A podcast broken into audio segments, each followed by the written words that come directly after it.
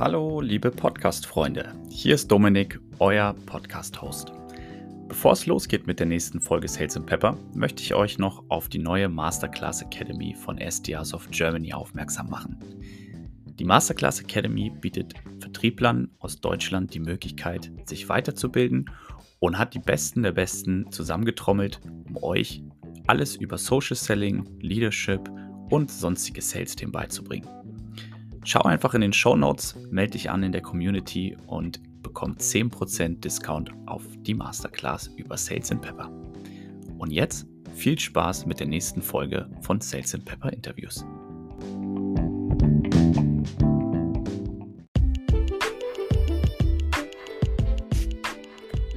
Right, hallo und herzlich willkommen zu einer neuen Folge von Sales and Pepper Interviews. Hier ist wieder der Dominik, euer Podcast-Host.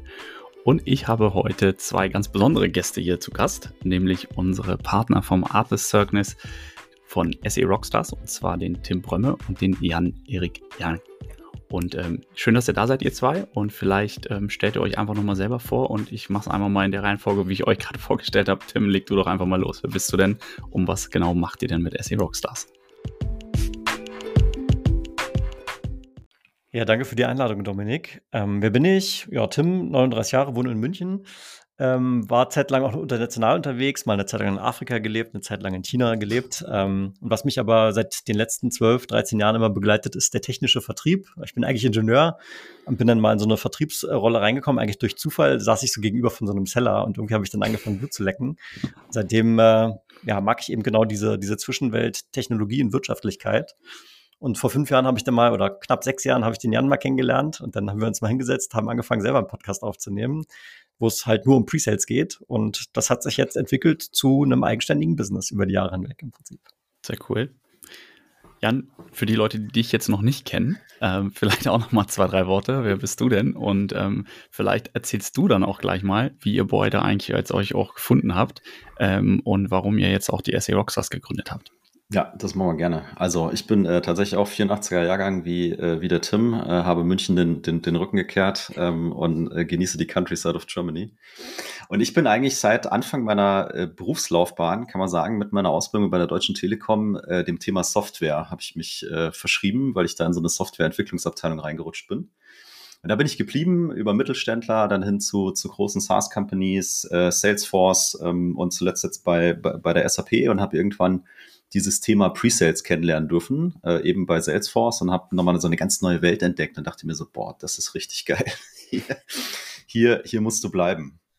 Und dann habe ich äh, 2018, 2017, 2018, habe ich äh, tatsächlich den größten Fehler meines Lebens begangen und habe äh, den, den Tim in, in mein Team eingestellt. Oh. das, das hat er bestimmt ja.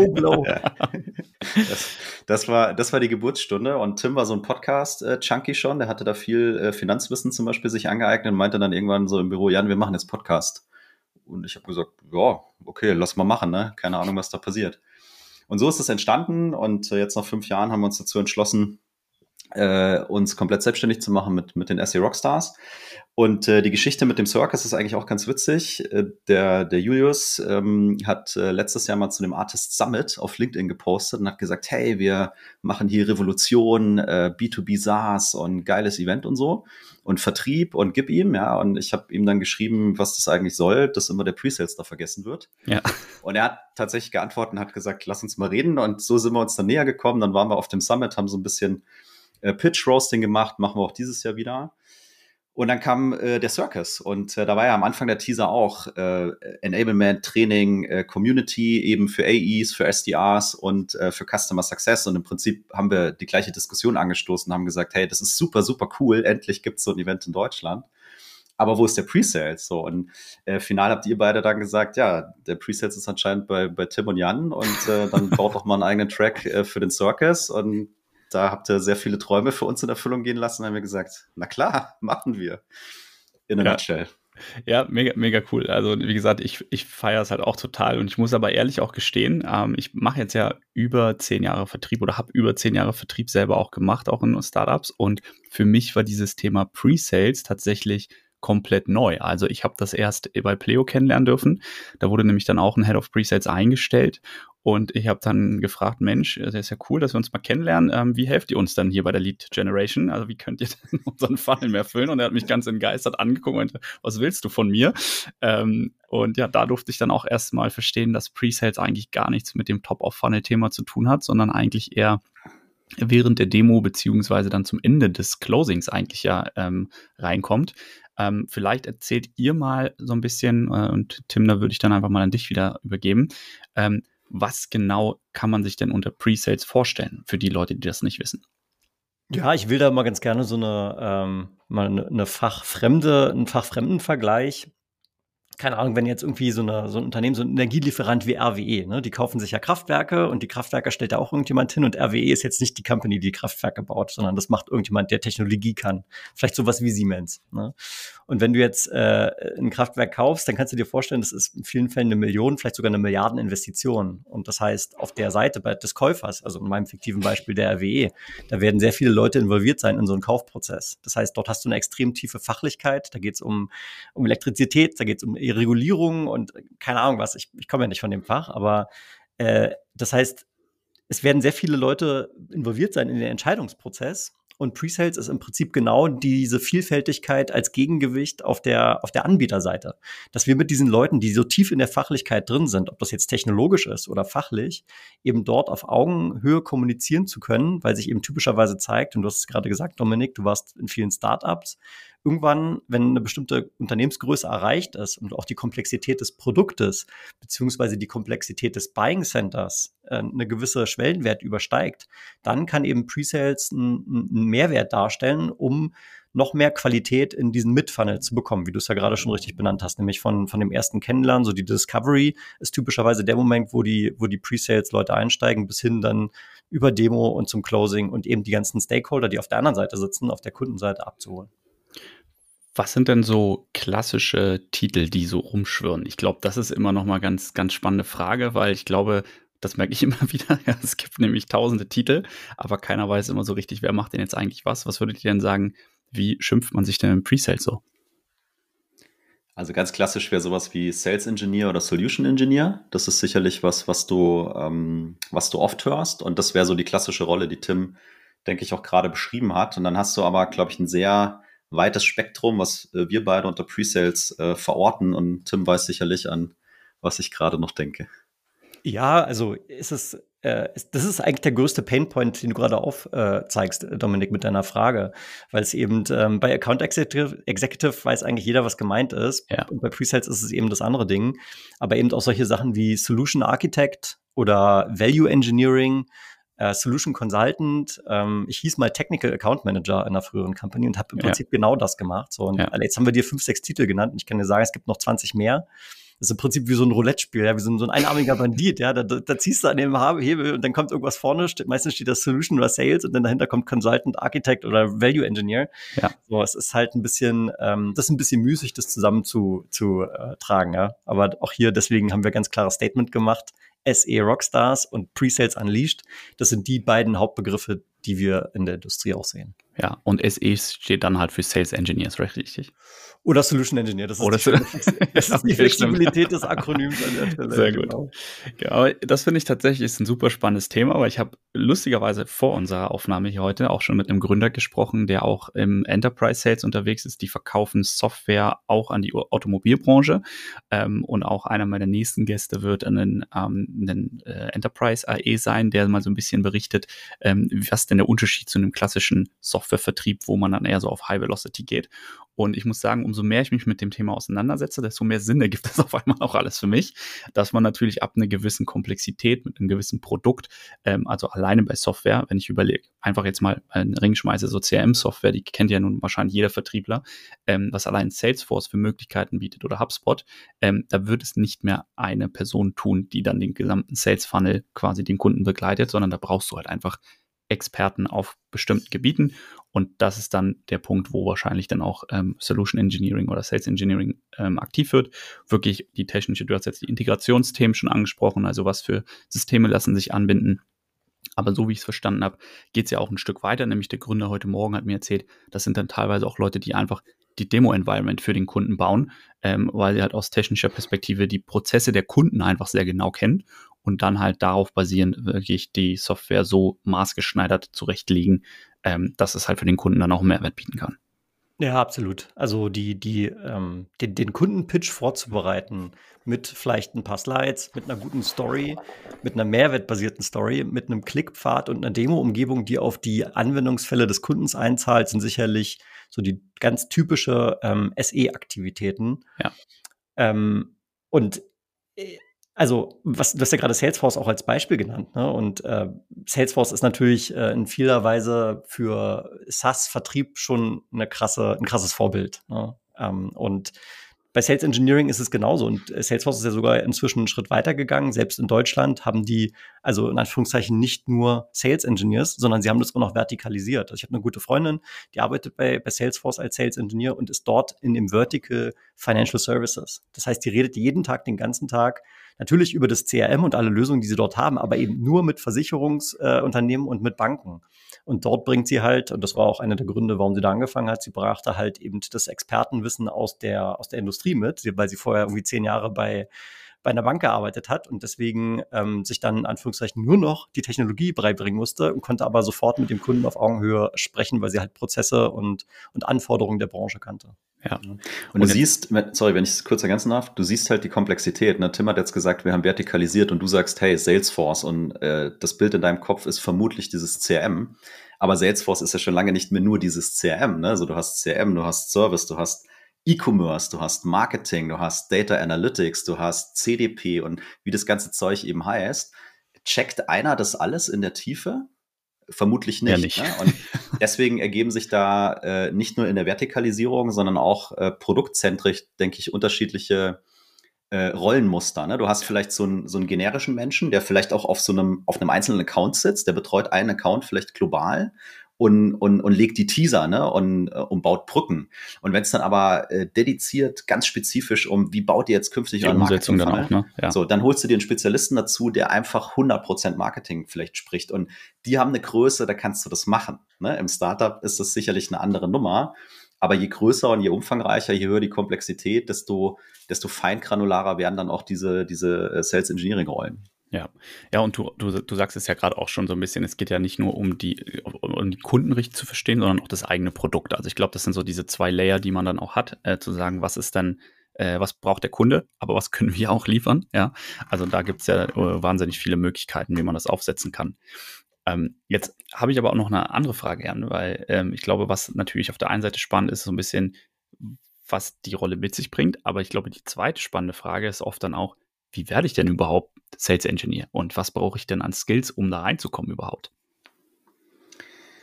Also das ist, ich finde, das ist eine sau schwierige Frage. Meine initiale Antwort ist drauf, was, was, äh, also was brauche ich, um das machen zu können? Für mich ist mal Neugierde ganz, ganz entscheidend. Ne? Also wenn jemand Lust hat, sich mit Technologie zu beschäftigen, wenn jemand Lust hat, sich mit diesen fachlichen Themen zu beschäftigen und dann noch Bock drauf hat, diese beiden Welten so zu verbinden, damit ein Mehrwert für deinen potenziellen Kunden entsteht. Also du gehst ja dann hin und sagst, oh, wir haben hier 150 Features, ich erkläre Ihnen die mal kurz, sondern du musst ja vermitteln, warum hilft dir jetzt diese Marketing-Automation-Lösung, dein Business irgendwie besser, schneller, effizienter, kostengünstiger zu, zu gestalten? Und diesen, also diese Klaviatur spielen zu können, ähm, da neugierig zu sein und Bock drauf zu haben und sagen, so, da will ich rein, da will ich mich damit beschäftigen und dann vielleicht auch diese kindlichen Interessen auszuspielen. Ne? Also äh, Tim ist Ingenieur und ist mit, mit Videospielen groß geworden und war immer fasziniert, wie funktioniert das, dass da äh, Super Mario auf meinem Display rumläuft. So, der hat sich da, da sehr tief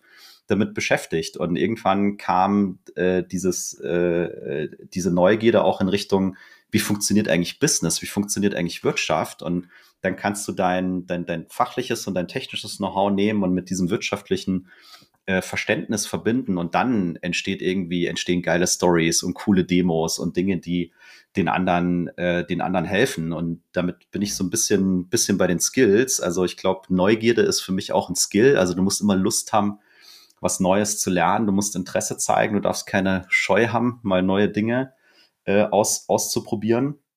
Und für mich äh, ein ganz wichtiger Bereich, was Skills angeht, ist äh, Kommunikation. Und Kommunikation ist für mich zweigeteilt. Einmal ist es Zuhören, also lernen und verstehen und sehen, wer sitzt da auf der anderen Seite und was braucht diese Person oder was braucht dieses Unternehmen. Und das Zweite ist dann wieder zurückkommunizieren zu können, einen Dialog aufzubauen und eben auch etwas zu erzählen, was den anderen begeistert. Ne? Du CRM, Salesforce, wie viele CRM-Anbieter gibt's? Geht es googeln? Hast du 50, 60 Anbieter? Ja. Warum entscheiden sich Leute für Salesforce? Nicht nur, weil die eine tolle Lösung haben, sondern auch, weil die ein gutes Engagement haben, weil die gut kommunizieren und, und, und. Also so kann ich unterscheiden. Also Kommunikation, würde ich sagen, ist ein absolut, absolut essentieller Skill, um in der Rolle erfolgreich zu sein. Jetzt hast du, finde ich, zwei, drei ganz, ganz interessante Punkte an, angebracht. Und zwar auf der einen Seite, da erinnere ich mich auch ganz gerne jetzt eben gerade an das Gespräch mit dem Gründer, den ich hatte. Der hatte nämlich erzählt, dass seine Sales Engineers beispielsweise frisch von der Uni kommen und äh, auch halt diesen Ingenieurs-Background hat haben. Das heißt, auf der einen Seite dieses technische, tiefe Verständnis. Da hat er aber auch ganz klar gesagt, die haben eben noch nicht diese Com Communication Skills einfach. Das heißt, die nimmt er ganz gern, um einfach diese Demo-Environments zu bauen. Und dann hat auf der anderen Seite halt seine Seller, die halt dann wiederum kommunikationsstark oft sind, aber gar keinen technischen Background mit sich bringen. Würdest du dem zustimmen? Ist das eine gute Kombination oder glaubst du, wenn man jetzt, sag ich mal, eine gewisse Seniorität mit sich bringt, kann man auch beides abdecken? Also ich glaube grundsätzlich, dass du beides abdecken kannst, wenn da jemand Bock drauf hat und, und, und das möchte. Und ich glaube, viele von diesen Dingen äh, kannst du ja lernen. Ne? Also wenn du konstant äh, dran bleibst und übst und auch jemanden hast, der, der dich coacht und du gutes Training und so weiter bekommst, äh, dann glaube ich, geht grundsätzlich ähm, beides. Ich finde, es spricht nichts dagegen, Stärken zu kombinieren. Ne? Ja. Also wenn ich einen kommunikationsstarken äh, Seller habe und jemanden, der, der die Technik äh, kann und die bilden so ein dynamisches Duo und sind damit erfolgreich, äh, äh, also vollkommen fein. Ne? Am Ende ist für mich die Frage, was willst du erreichen als Unternehmung? Wie wichtig ist Skalierbarkeit und, und, und, und, und und wie flexibel möchtest, möchtest du vielleicht ähm, äh, auch sein. Und du hast auch in großen Companies wie einer SAP hast du auch äh, eigene Teams, die nur solche Environments bauen. Ne? So, die müssen nicht den ultimativen Kommunikationsskill haben, die sind technisch sehr stark. Die müssen natürlich ihre internen Kunden schon so ein bisschen verstehen und die müssen auch verstehen, was ist Mehrwert. Also die können sich nicht nur auf ihrem te technologischen Know-how ausruhen. Deswegen würde ich auch sagen, halte ich es für essentiell, diese, ja, diese, diese, diese Kultur, diese Art und Weise den Leuten schon so ein bisschen, bisschen näher zu bringen. Und dann merkst du auch ganz schnell, wer hat auf was Bock. Und wenn da ja. einer ist, der Bock hat, dann würde ich den auf jeden Fall fördern. Absolut. Und die Erfahrung habe ich auch gemacht damals bei Pleo. Wir haben auch intern die Leute dann eher in die Richtung entwickelt tatsächlich und haben so mal angetestet, weil das auch noch nicht den Komplexitätsgrad erreicht hatte, dass es unbedingt notwendig ist. Aber so kann man schon mal antesten. Und dann gibt es natürlich auch die andere Möglichkeit, einfach von externen Leute reinholen, die super erfahren sind. Ähm, aber von daher, glaube ich, habt ihr, habt ihr da schon mal einen guten Einblick gegeben, ähm, wie das Ganze so aussehen kann. Und an diesem Punkt möchte ich ganz gerne auch so ein bisschen den Bogen spannen. Wir haben jetzt vorhin, oder du, Jan, vorhin schon erwähnt, ihr seid ja nicht nur Partner bei uns beim Artist Circus, sondern ihr habt ja auch euch um den gesamten Content-Track gekümmert und darauf geachtet, dass einfach die richtigen Leute dann auch dahin kommen, ähm, die dann halt auch den Gästen was beibringen können. Und Tim, vielleicht erzählst du mal ein bisschen, ähm, was können die Leute denn von eurem SE-Track so erwarten? Also wer kommt da so hin? Was ist so der Mehrwert, den ich daraus ziehe, wenn ich jetzt mich anmelde für eure Workshops und Masterclasses auf dem Event?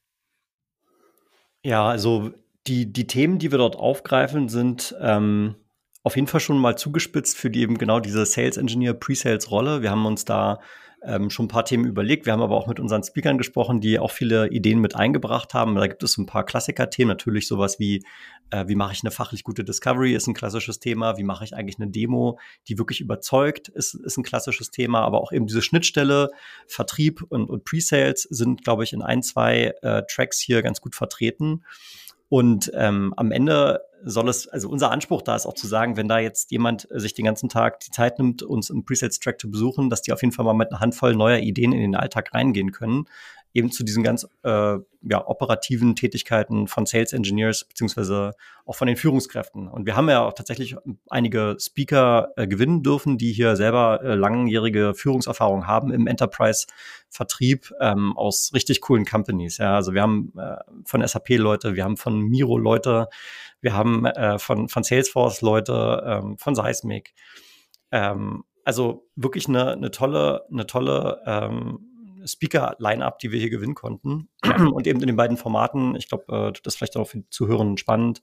Wir haben eben die, die Bühne, wo wir äh, mehr so eben, äh, ja, wie soll ich Frontbeschallung. sagen? Front, Frontbeschallung ist kein schönes Wort, darum möchte ich das nicht verwenden. Ja. Also es soll natürlich schon, es sind qualitativ hochwertige Vorträge, ja. aber es ist ein Bühnenformat. Und dann haben wir eben die Workshops und dort geht es dann mehr ins Eingemachte, wo auch die, die Leute, die sich in die Workshops reinbuchen, eben äh, ja, mitarbeiten dürfen und mit unseren äh, Speakern eben dann direkt an Dingen arbeiten. Ja, ich finde auch tatsächlich den Workshop, äh, äh, also das, das Workshop-Format wesentlich spannender, weil man da wirklich, wie du sagst, halt auch in einer kleineren Gruppe einfach mitdiskutieren kann. Und ich glaube, das immer noch mal noch, noch mehr, mehrwertiger ist. Aber natürlich beides äh, super, super cool. Ähm, Jan, wer, wer, ist denn so vielleicht äh, dein Favorite gerade? Was ist denn so, das, du machst ja selber äh, auch auf der, du machst ja auch mit, du machst ja auch Content äh, beim Event, aber äh, wo wirst du dich denn rein sneaken in welche Session? Also es sind natürlich alles meine Favorites. Äh, und das meine das mein ich, mein ich wirklich ehrlich. Ne? Tim und ich haben lange äh, geredet, ähm, wer könnte passen, welche Themen könnten passen. Und äh, dann hast du am Ende so eine handverlesene, äh, handverlesene Auswahl. Also die, wir finden die alle toll. Ja. Äh, ich kann mal zwei, drei vielleicht rausgreifen. Also wir haben äh, zum Beispiel die, die äh, Sarah Haley, äh, die macht ähm, unter anderem einen, einen Workshop und da geht es um, wie skaliere ich eigentlich Pre-Sales. Und ähm, ein ganz spannender Aspekt ist, da geht es nicht nur, wie skaliere ich eine Organisation und dass das alles auf äh, High Profit und so weiter ausgelegt ist, sondern es geht bewusst darum, wie wachse ich als Organisation und verliere nicht meine Menschen dabei. So, da hast also beide Aspekte und die wird es äh, zum Beispiel so aufbauen, dass die Leute in diesem Workshop quasi ihren eigenen äh, Blueprint skizzieren können und dann mit ihrem Blueprint da wieder rausgehen und den mit in ihre Organisation nehmen können und dann das als Basis, äh, als, als, als Starting Point nehmen können. Ne? Also wie Tim gesagt hat, da geht es jetzt nicht drum, nur irgendwas zu erzählen, sondern geht es auch wirklich drum, mit den, ähm, äh, mit den Leuten zu arbeiten. So. Dann, äh, was kann ich dir noch anbieten? Ähm, dann haben wir den, den, den, den Dino Karl als Beispiel. Ne? Den, den kenne ich von meiner, von meiner äh, SAP-Zeit. Der ist äh, jetzt bei einer Company, die heißt Akineo. Die machen mhm. äh, Pro Product Information Management. Und der wird mal drüber, äh, der wird mal reden, wie kann ich das Thema äh, Customer Experience eigentlich ähm, ja im, im, im Sales Cycle gut managen und äh, wie kriege ich das eigentlich hin, dass meine Sales-Mannschaft bestehend aus dem AE und dem SE quasi ein, ein perfektes Engagement haben. Ne? Also was gibt es da für Hürden und wie kann ich diese Hürden auflösen? Das äh, fängst du ganz schnell an zu merken, wenn die Organisation mal ein bisschen größer wird und du sehr viele Individuen ähm, da hast, dann äh, wird es massiv helfen, Dinge zu klären und ähm, äh, für alle Klarheit zu schaffen. So, da wird der mal ein bisschen drüber reden, weil da liegt ein Haufen Effizienz und ähm, Erfolg für deine gesamte, äh, äh, gesamte äh, gesamte Organisation äh, sozusagen, äh, sozusagen drin. So, und wen kann ich dir. Äh, ich habe noch zwei im Petto, wenn ich darf. Du hast noch zwei. Ja, bitte, dann hau, hau, hau, du noch zwei raus, komm. Ja, und ich meine, das ist jetzt auch, das lag uns wirklich am Herzen, dass wir da mal die Möglichkeit bekommen haben, den Leuten überhaupt auch mal die Bühne zu geben. Es gibt nämlich in Deutschland zum Thema Pre-Sales praktisch gar keine Content Creator. Ja. So, wenn du jetzt auf LinkedIn gehst und du suchst mal nach Vertrieb, gibt es in Deutschland wirklich schon extrem viele Leute, die auch wirklich tollen Content auf LinkedIn publizieren, wo es Podcasts gibt, wie auch deinen.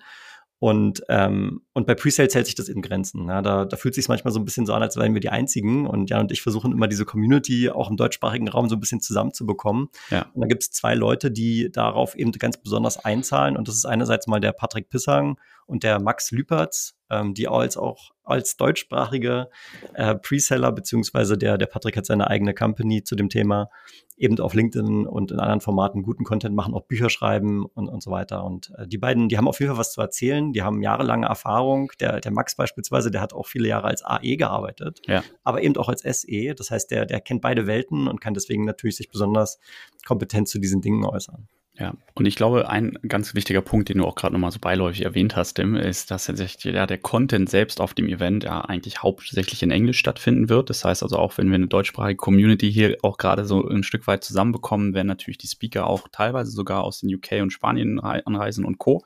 Ähm, das heißt also, Content selbst auch nicht nur für die deutschen Sales-Teams, sondern halt auch äh, englischsprachig sozusagen dann relevant. Ähm, was ich besonders cool finde an eurem Track, muss ich ganz ehrlich sagen, ähm, ist so ein bisschen, dass wir, ja, wenn wir uns die anderen Tracks angucken, also wir haben ja noch den SDR-BDR-Track, wir haben den AE-Track und den Customer Success-Track, ähm, dass euer Track eigentlich so ein bisschen alles miteinander verbindet, habe ich manchmal das Gefühl, ja, und vor allen Dingen auch ähm, so ein bisschen diese Seniorität im, im Unternehmenswachstum mit, mit sich bringt, weil wenn ich jetzt so an kleine Startups denke, da gibt's, habt ihr ja von gesagt, da gibt es ja sowas wie Presales oft noch gar nicht. Ähm, aber ich hatte auch damals viele Leute bei mir im Team gesagt haben, ich habe da richtig Bock drauf, mich hinzuentwickeln, aber ich weiß nicht so richtig wie. Und ich glaube, dafür ist es halt auch einfach eine richtig tolle Möglichkeit auf dem Event, einfach mal ein Gefühl dafür bekommen, was sind die Themen, die besprochen werden. Und ähm, am Ende ist es nicht groß anders als das, was jetzt ein AE, äh, sag ich mal, macht. Vor allen Dingen einen Punkt hast du vorhin angesprochen, ja, nämlich das Thema Discovery. Und da habe ich nämlich auch euer cooles Kartenspiel hier auch direkt vor mir liegen, das Disco-Deck, ähm, was ihr gemacht habt. Vielleicht willst du noch mal erzählen, warum ist denn die Discovery auch, also sowohl beim AE, und das fängt ja teilweise sogar schon beim SDA an, äh, die Discovery, warum ist das auch bei, beim äh, Sales Engineering dann noch so wichtig, eine vernünftige Discovery zu machen? Und wieso habt ihr euch entschieden dazu, dann sogar ein Kartenspiel rauszumachen?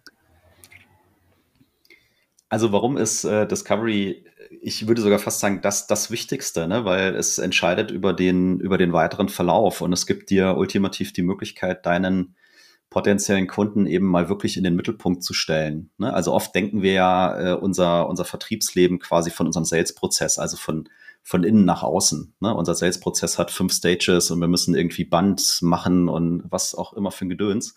Aber eigentlich geht's ja gar nicht um uns, sondern eigentlich geht's um den Interessenten oder eben den, den potenziell zukünftigen Kunden. Und da ist Discovery einfach die ultimative Waffe, um äh, Vertrauen aufzubauen, um in die Tiefen abzutauchen, um unsere Kompetenz zu stärken über diesen äh, über diesen Dialog, weil wir natürlich massiv wertvolle Erfahrungen mitbringen, die wir äh, durchaus auch, auch teilen dürfen. Aber uns dieses ja, aktive Zuhören, da sind wir wieder bei Kommunikation, eben auch ermöglicht rauszufinden, was ist wirklich das Problem? Was gilt es hier zu lösen? Gibt es überhaupt ein Problem? Hat ja. der äh, potenzielle Kunde überhaupt ein Bewusstsein für sein Problem?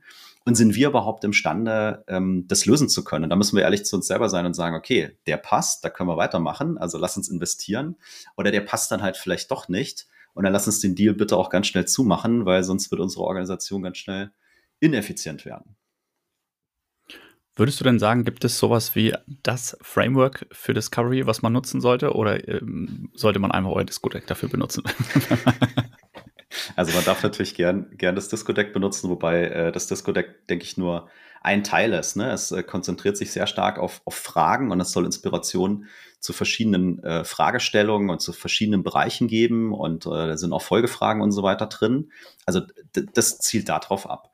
Gibt es das eine Framework? Ich würde sagen, nein, es gibt nicht das eine Framework, was immer für jeden genau passt. Es gibt viele und äh, ich glaube, dass eine Organisation so ein Framework helfen kann, um Strukturen zu schaffen, um Klarheit reinzubringen, um Verbindlichkeit reinzubringen, um die gleiche Sprache zu sprechen. Und ob das dann Framework A, B oder C ist, ist aus meiner Sicht am Ende auch egal. Wenn du es schaffst als Organisation, das kundenzentriert zu adaptieren und aufzubauen und eine Governance drüber zu legen, dann wirst du ein gutes, ähm, gutes Framework haben. Ja? Also schau dir die an, die es gibt und wandel die für dich so ab, ähm, äh, dass es passt. Also ich habe noch noch keine Company gesehen, die eins zu eins irgendwie ein Miller Hyman Winning by Design oder äh, Medic oder sonst irgendwas in, in Reihenform umsetzt, sondern die haben natürlich immer ihre Spezialitäten, die haben anderes Wording und so weiter. Aber Frameworks finde ich sind eine gute, ja, ein guter Starting Point, um dann äh, Strukturen zu schaffen. Es gehört allerdings mehr dazu, als einmal zu sagen, hey, wir machen jetzt Medic. Ne? Also ja. das ist Aufwand, sowas zu, zu etablieren und, ähm, und zu implementieren. Und so ein Disco-Deck wäre komplementär. Ne? Für Enablement, für Training, für, für, für situative Geschichten, würde ich sagen, aber es ersetzt äh, noch kein Framework. Ja, ich, ich fand es sehr cool. Ich habe mal durchgeblättert. Ich fand es super hilfreich, einfach genau wie du gesagt hast, so ein bisschen die Impulse wieder zu sagen, was muss ich denn eigentlich fragen, worauf kommt es denn eigentlich an? Ähm, also für all die, die das nicht kennen, ähm, wo können sie denn das Diskodeck äh, herbekommen, Tim? Ach, ganz einfach. Danke für die Möglichkeit. www.discodeck.shop. Sehr gut. Also schaut gerne mal rein. Äh, wie gesagt, lohnt sich auf jeden Fall. Ich fand es sehr, sehr cool. Ähm, aber Jan, du hast jetzt gerade auch nochmal was ganz Spannendes gesagt. Also äh, wenn es ums äh, Thema Discovery äh, geht und äh, Tim, vielleicht einfach mal deinen Input dazu bekommen. Gibt es denn Organisationen, die Pre-Sales Engineers haben, die keine Discovery Frameworks benutzen? Oder sind dir welche bekannt?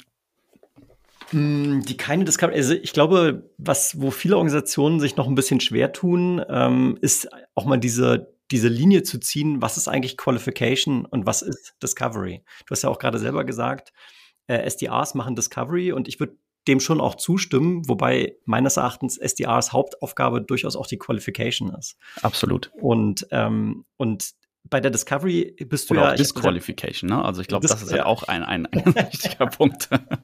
ja, das ist genau der Punkt. Und das ist auch, das ist total ähm, die Reibefläche. Du hast ja vorhin auch gefragt, so, warum sollen da, da die, die Sales Engineers noch überhaupt mitwirken? Naja, es ist ja durchaus so, dass wir auch im Vertrieb manchmal hier und da so ein paar Incentives gesetzt haben, Meetings booked, äh, Pipeline Progression äh, beim Vertrieb und solche Sachen. Das heißt, da können die Preseller auch noch mal einen Beitrag leisten, ein bisschen Qualität in die Pipeline, ein bisschen Qualität in den Forecast zu bekommen, dadurch, dass sie eben auch noch eine weitere Meinung haben und oft auch die Incentives ein bisschen anders gestrickt sind als, ja. als bei den reinen Vertriebsrollen. So, aber also zu deiner Frage zu kommen, gibt es da äh, Companies, die da Aufholbedarf haben? Ganz viel. Also ich habe da für mich selber mal vor kurzem so einen so einen Begriff erarbeitet, den nenne ich den Discovery-Dichotomie. Und was meine ich damit? Spannend. Die Discovery-Dichotomie ist im Prinzip diese Bandbreite zwischen der Discovery-Termin verkommt zu einem Pitch-Termin. Das ist ein ganz großer Fehler, der passiert, dass ich anfange, über meine ganze Technologie zu sprechen und mich auf dieser Feature-Function-Ebene bewege, wenn ich meine Fragen stelle. Und das andere Extrem ist, was auch genauso äh, schlecht ist, vielleicht sogar noch schlimmer ist, dass der Discovery-Termin zu so einem Verhör verkommt. Ja. Der Kunde reinkommt und jetzt baller ich dir meine 20 Fragen um die Ohren und, äh, und der Kunde geht dann raus und sagt, ja, jetzt habe ich ja hier eine Stunde äh, sehr viel von mir preisgegeben und habe da überhaupt keinen Mehrwert verspürt. Ja. So, ein Discovery-Termin ist genau das, was Jan vorhin auch gesagt hat, schon die erste Möglichkeit, da diese Engagement-Qualität nach oben zu bekommen und dem Kunden auch innerhalb eines Discovery-Termins, wo ich vielleicht noch keinen Pitch mache, wo ich keine Demo zeige, aber trotzdem über meine Industrie-Expertise, über die Art und Weise, wie ich die Fragen stelle, anfange, ein Vertrauensverhältnis und die Empathie aufzubauen. Und da gibt es äh, nach unserer Beobachtung schon noch einiges an, an Nachholbedarf. Ja, muss man 100 Prozent bei dir. Ja, und habe ich selber beides erlebt, auch schon zu Genüge. Ja, sowohl als jetzt als Einkäufer quasi als Gründer, dass mir dann gar keine Fragen gestellt wurden, sondern einfach 45 Minuten lang äh, quasi durchgeführt wurde, wie der Prozess aussieht, wenn ich mich für ein Tool entscheide und ich dann quasi hätte auch einfach mir ein Video angucken können. Ähm, aber auch genauso, was du sagst, ähm, hat einfach dieses ja, dass der Kunde dann irgendwann aus der Haut fährt und sagt, darf ich jetzt endlich mal das Produkt sehen, weil ich habe keine Lust mehr Fragen zu beantworten. Auch das selber zu Genüge erlebt in der Vergangenheit. Ähm, und deswegen finde ich das, was du gesagt hast, extrem wichtig, dass man halt wirklich Mehrwert schafft, einfach für den Kunden, auch in der Discovery schon.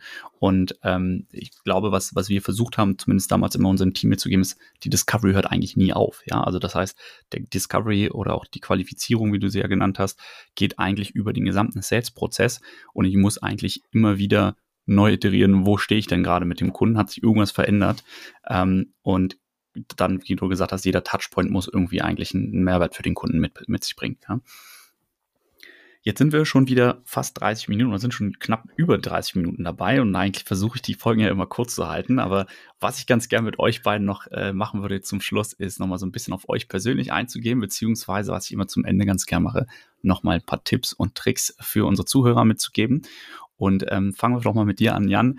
Was ist so, so dein Geheimnis, nenne ich es jetzt mal, oder dein großer Tipp, wo du sagst, das hat mich in meiner Karriere am meisten beeinflusst, positiv oder auch negativ, äh, wo ich sage, das möchte ich den Zuhörern gerne mitgeben. Achtet da drauf oder guckt euch das an. Es kann ein Buch sein, Framework, irgendwas, was dich in deinem Alltag ähm, sehr, sehr beschäftigt hat, beziehungsweise vorangebracht hat. Also es gibt extrem viele Dinge. Ich nehme jetzt einfach mal äh, die Coaching-Ausbildung, die ich machen durfte. Äh, die hat mich extrem beeinflusst in der Thematik Kommunikation, was wir vorhin hatten, und zwar die Art und Weise, wie ich ähm, ab dem Zeitpunkt dann äh, Fragen gestellt habe und kommuniziert habe und nochmal viel stärker äh, differenziert habe äh, zwischen zum Beispiel sowas wie offenen und ähm, geschlossenen Fragen. Ja.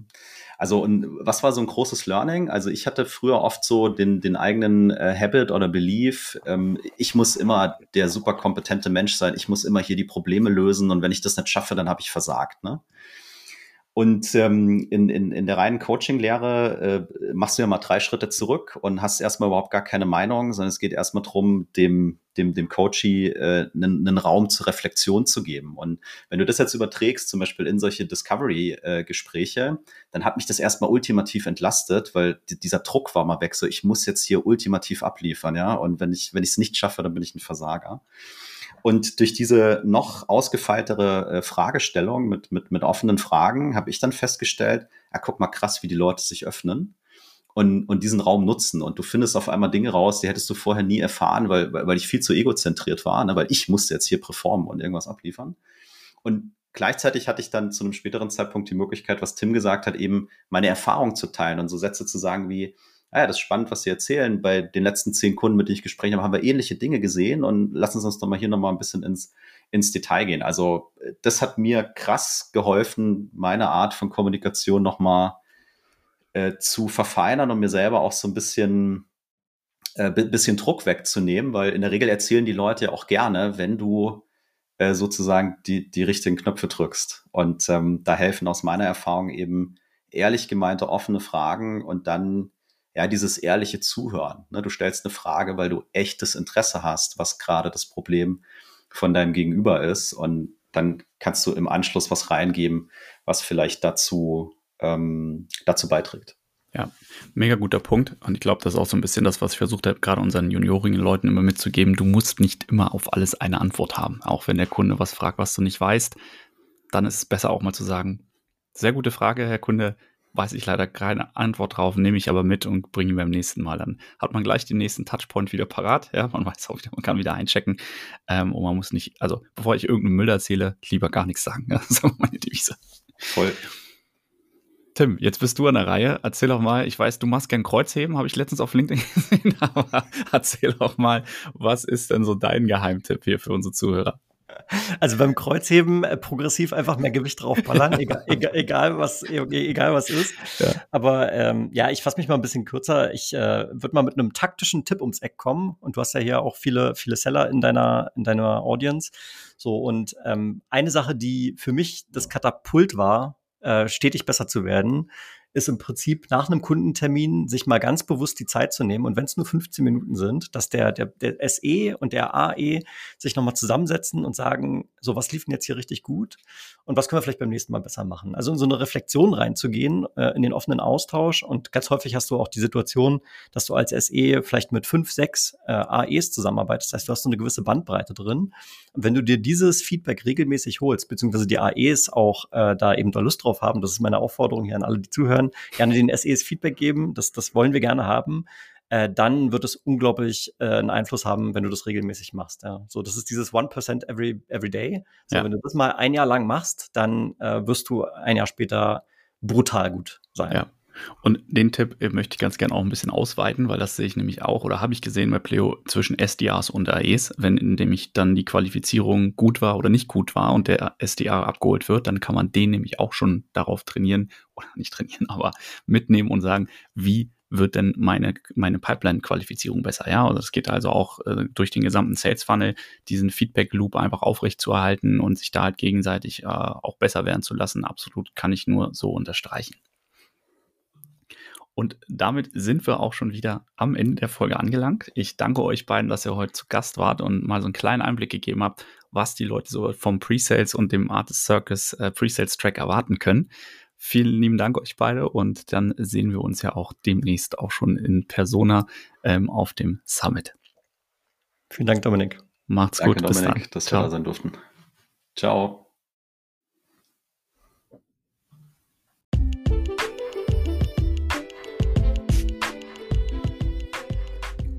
Schön, dass du heute wieder dabei warst. Danke dir für deine Zeit und wir freuen uns natürlich, wenn du uns ein Like da lässt oder den Podcast bei dir im Netzwerk teilst. Bis bald, dein Dominik.